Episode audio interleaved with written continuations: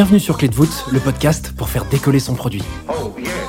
Qui dit produit dit product management. Et j'ai découvert ces dernières années que la majorité des product managers ne voient pas leur métier comme un métier.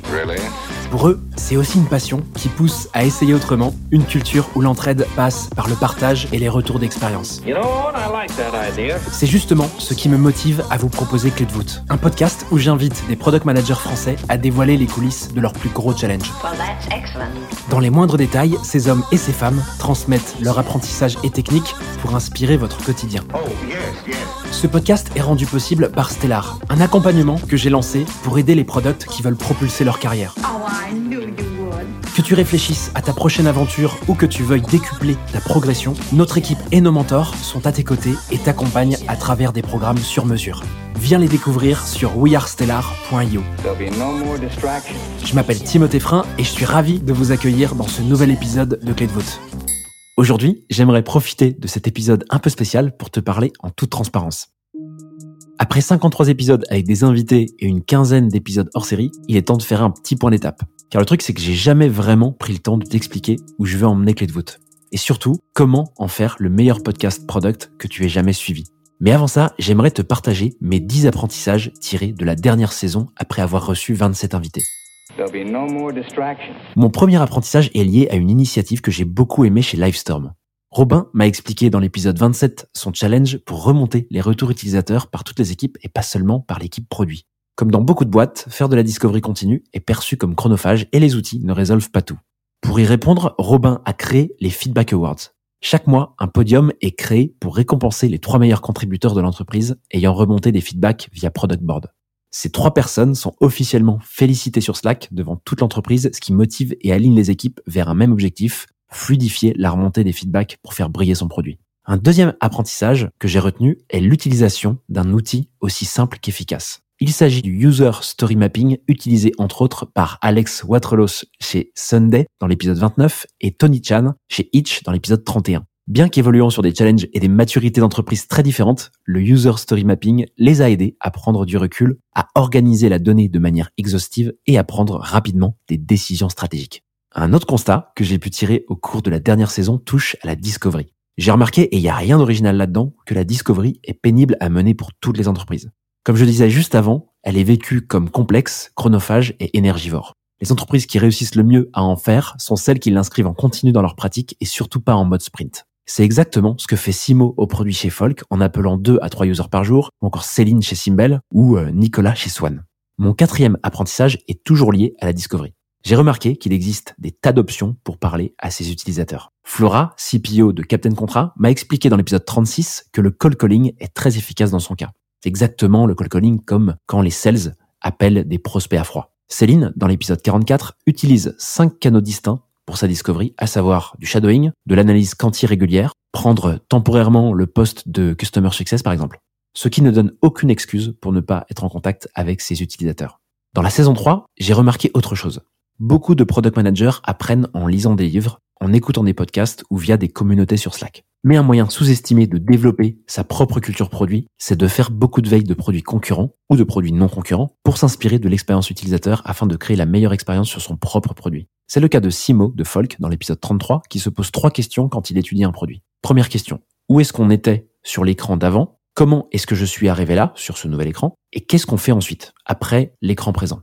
Un autre apprentissage que j'ai pu tirer sur cette dernière saison est lié à la priorisation. Si tu galères à prioriser, c'est pas parce que tu as loupé le dernier framework à la mode. Car un framework peut être utile, mais il n'est qu'un moyen. Ce qui explique la difficulté à prioriser est souvent lié à des fondations produits peu claires, à savoir une vision d'entreprise, une vision produit et une stratégie non définie. Sans vision ni stratégie, tu n'as aucun référentiel auquel te rattacher pour prioriser. Et si tes équipes pensent que vision et stratégie ne sont que du flanc, tente de les convaincre de passer une semaine, rien qu'une semaine, à la poser une bonne fois pour toutes. C'est sans doute la meilleure façon d'impliquer tout le monde, de s'aligner et de repartir de plus belle. C'est d'ailleurs une fois cette vision et cette stratégie en place que l'on peut utiliser des méthodes pour fluidifier la priorisation, telles que la pyramide des niveaux logiques, utilisée par Flora Vidal dans l'épisode 36, ou encore le framework RICE, qui est plutôt très connu, développé par Intercom. J'en profite pour ajouter dans la description de l'épisode une édition de ma newsletter Product Inbox sur la priorisation, justement. Mon septième apprentissage porte sur le no-code. J'ai récemment compris que le no-code, ou low-code d'ailleurs, est une chance incroyable pour les product managers. Tantôt vu comme un gadget par certains, je pense au contraire que ces technos constituent une arme incroyable pour les PM de demain. Je parle pas ici de remplacer les développeurs, mais bien de les préserver. Parce qu'en donnant le pouvoir aux PM de faire plus de tests produits, d'évaluer des opportunités non prioritaires ou même de créer leurs propres outils internes, on permet aux développeurs de se recentrer sur leur métier, qui est de résoudre des problèmes techniques complexes. C'est d'ailleurs ce que Léonie et Thibaut nous expliquent dans les épisodes 40 et 43, ainsi que sur leur live, le live numéro 2, publié en mars dernier sur le podcast. Comme huitième apprentissage, je voudrais revenir sur le lancement d'applications mobiles. J'ai compris en enregistrant les épisodes de Grégoire Lamy et Valentin Podani que lancer une app mobile ne doit pas se faire au hasard. Même si ses propres concurrents ou business similaires ont une app, il faut toujours avoir recours à l'analyse macro et micro pour valider l'intérêt de cette application. J'en ai d'ailleurs fait un épisode bilan publié le 14 février dernier. J'ai appris un autre truc. Le lancement d'un produit peut être réjouissant, d'autant plus quand il est réussi. Mais il faut vraiment voir le lancement comme une étape transitoire, comme la ligne de départ d'un marathon où tout peut encore se jouer. Tout comme une course de fond, on peut préparer progressivement la suite pour comprendre l'utilisation de son produit par les premiers utilisateurs, supprimer des bugs ou encore construire sa roadmap. Caroline Guillot approfondit ce sujet dans l'épisode 48. De même pour Alexis Fogel, le CEO de Stonely, qui aborde comment il a fait après son lancement réussi sur Product Hunt dans l'épisode 20 de la saison 2 cette fois. Et pour finir sur mes apprentissages, j'aimerais te parler d'un constat personnel qui sera mon dernier constat. En parlant à plusieurs milliers de PM au cours des quatre dernières années, j'ai compris quelque chose. Il n'existe aucune technique ou méthode parfaite. Si un jour tu as l'occasion d'écouter les 53 épisodes de Clé de voûte, ce que je te souhaite, tu t'apercevras rapidement que les mêmes méthodes reviennent souvent. En fait, la technique qui fonctionne le mieux est celle avec laquelle tu te sens serein ou sereine. Si j'évoque le mot sérénité, c'est parce que j'ai compris que la confiance est le facteur numéro un pour être un bon PM. Les PM qui ont confiance ont toutes les armes pour essayer itérer, prendre des risques, échouer et réussir. Et je souhaite que Clé de voûte soit un moyen pour toi de gagner en confiance en t'inspirant des retours d'expérience de PM qui vivent exactement comme toi. J'espère vraiment que ces apprentissages t'auront été utiles. Maintenant que je suis revenu sur la saison 3 et qu'elle est définitivement bouclée, j'aimerais parler de la suite. Tu es peut-être au courant, en marge du podcast, j'ai aussi créé une newsletter nommée Product Inbox suivie par plus de 6000 personnes. Product Inbox et Clé de voûte ont la même mission, te faire progresser via des retours d'expérience en accès libre. Et mon ambition, c'est d'aider toujours plus de products à évoluer. Sauf qu'il y a quelques semaines, j'ai remarqué un truc de fou. Environ 30% des auditeurs de Clé de voûte ne connaissent pas Product Inbox. Et ces gens, tu en fais peut-être partie. Alors j'aimerais agir en conséquence. Mon objectif va donc être d'interconnecter la newsletter Product Inbox et ce podcast, pour que plus personne passe à côté de la valeur que chacun d'eux délivre. Et pour faire ça, on va changer trois trucs. D'une part, on vient de fusionner les mailing lists de Product Inbox et de Clé de voûte. Peut-être que tu sais pas, mais Clé de voûte avait possédé une petite newsletter qui me permettait tout simplement de mettre au courant les abonnés, les auditeurs et auditrices, d'un nouvel épisode. Et aussi de leur communiquer un petit format PDF qui est une retranscription de ce podcast. Donc maintenant, j'ai simplement fusionné cette mailing list avec la newsletter Product Inbox. Et de ce fait, chaque abonné recevra tout le contenu des deux médias et ne passera plus à côté de la valeur délivrée. Ensuite, on va convertir des éditions de Product Inbox en podcast et vice versa. On va parler davantage de Product Inbox dans Clé de également. Et là, tu demandes, bah, qu'est-ce que ça va changer pour moi? En vrai, pas grand chose, si ce n'est que tu auras chaque semaine le choix entre les meilleures ressources product ou un retour d'expérience d'un invité canon en audio et à l'écrit. Petit aparté, dans la continuité du média, j'ai cofondé Stellar. Notre ambition pour Stellar avec mon associé, c'est de faire des talents français du produit les plus reconnus et épanouis au monde. Pour ça, on les accompagne dans leur vie pro via des programmes sur mesure de coaching carrière et de mentoring. Si Product Inbox et Clé de voûte sont accessibles gratuitement, c'est grâce à Stellar qui les finance depuis un an. Huit mois après le lancement de Stellar, j'ai noté un autre truc dingue. L'écosystème product connaît bien Clé de voûte et Product Inbox, ou en tout cas commence à bien le connaître. Pourtant, 80% d'entre eux ne savent pas que Stellar existe et peut les aider. Ça fait beaucoup de PM qui passent à côté d'un coup de main pour faire décoller leur carrière. Et c'est un peu regrettable. En écoutant cet épisode, il y a de fortes chances que tu fasses partie de ces gens. En conséquence, voilà mon deuxième objectif. On va interconnecter Stellar et les deux médias. Je veux que Clé de voûte et Product Inbox restent des initiatives en libre accès sans être vues comme des canaux publicitaires. Perso, je suis le premier à trouver la publicité désagréable. Donc pour ça, on va activer trois leviers. Le levier 1, ça va être de lier subtilement les deux médias à Stellar via une petite mention by Stellar qui plane comme une étoile sur la cover de chaque édition. Et si tu es abonné déjà à Product Inbox, tu as sans doute vu cette cover qu'on a déjà diffusée. Le deuxième levier, c'est de t'informer de l'évolution de Stellar tous les mois dans nos médias comme je le fais ici. On va bosser un petit peu plus la partie building public construction publique parce qu'on veut toujours apporter de la transparence dans tout ce qu'on fait.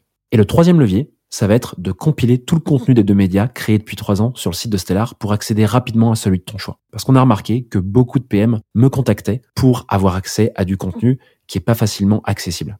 Grâce à Stellar, j'ai plus de moyens pour créer du contenu toujours plus quali. Et cette année, je compte bien t'en faire profiter un max. Sur Product Inbox, avec l'équipe, on est en train de créer des process internes pour pouvoir te proposer du contenu plus fréquent. Et surtout, on va te proposer de nouveaux formats. Je pourrais t'en dire plus très très vite. Sur Clé de voûte, je prépare une quatrième saison super costaud avec des invités inédits et tout nouveaux sujets. D'ailleurs, je suis en train d'enregistrer la prochaine saison qui sortira dans quelques semaines et laisse-moi t'en parler maintenant.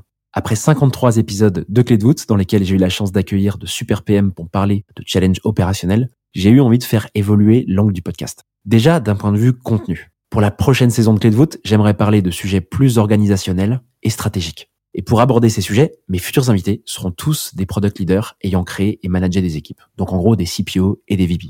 On y parlera stratégie, vision, collaboration et on livrera des tips actionnables pour créer les meilleures équipes qui soient.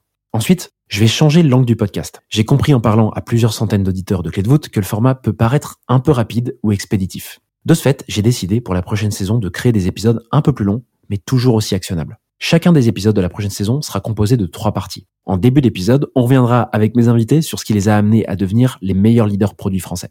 Ensuite, en partie 2, on creusera ensemble un challenge organisationnel concret pour t'aider dans ton quotidien avant de s'embarquer sur une troisième partie qui sera plutôt un micro ouvert. Le but de ce nouveau format est de te fournir trois épisodes par semaine dont le premier sera la version complète diffusée lundi. Elle regroupera les trois parties de l'épisode et tu connaîtras tout sur mon invité. Mais si tu préfères les versions courtes et actionnables, tu pourras directement écouter les épisodes courts du mercredi et du vendredi. 30 épisodes sont d'ores et déjà en cours de préparation et la prochaine saison devrait être lancée début mai. Le message global que je souhaitais t'adresser dans cet épisode, c'est que du très lourd arrive et que je veux vraiment qu'il te soit utile au maximum.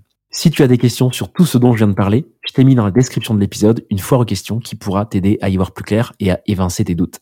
Tu peux aussi m'écrire directement sur LinkedIn si tu as des questions. Voilà, j'espère que tu vois plus clair grâce à ce petit monologue de quelques minutes et j'ai super hâte de te retrouver dans quelques semaines pour un tout nouvel épisode de Clé de voûte avec le lancement de la saison 4. À très vite!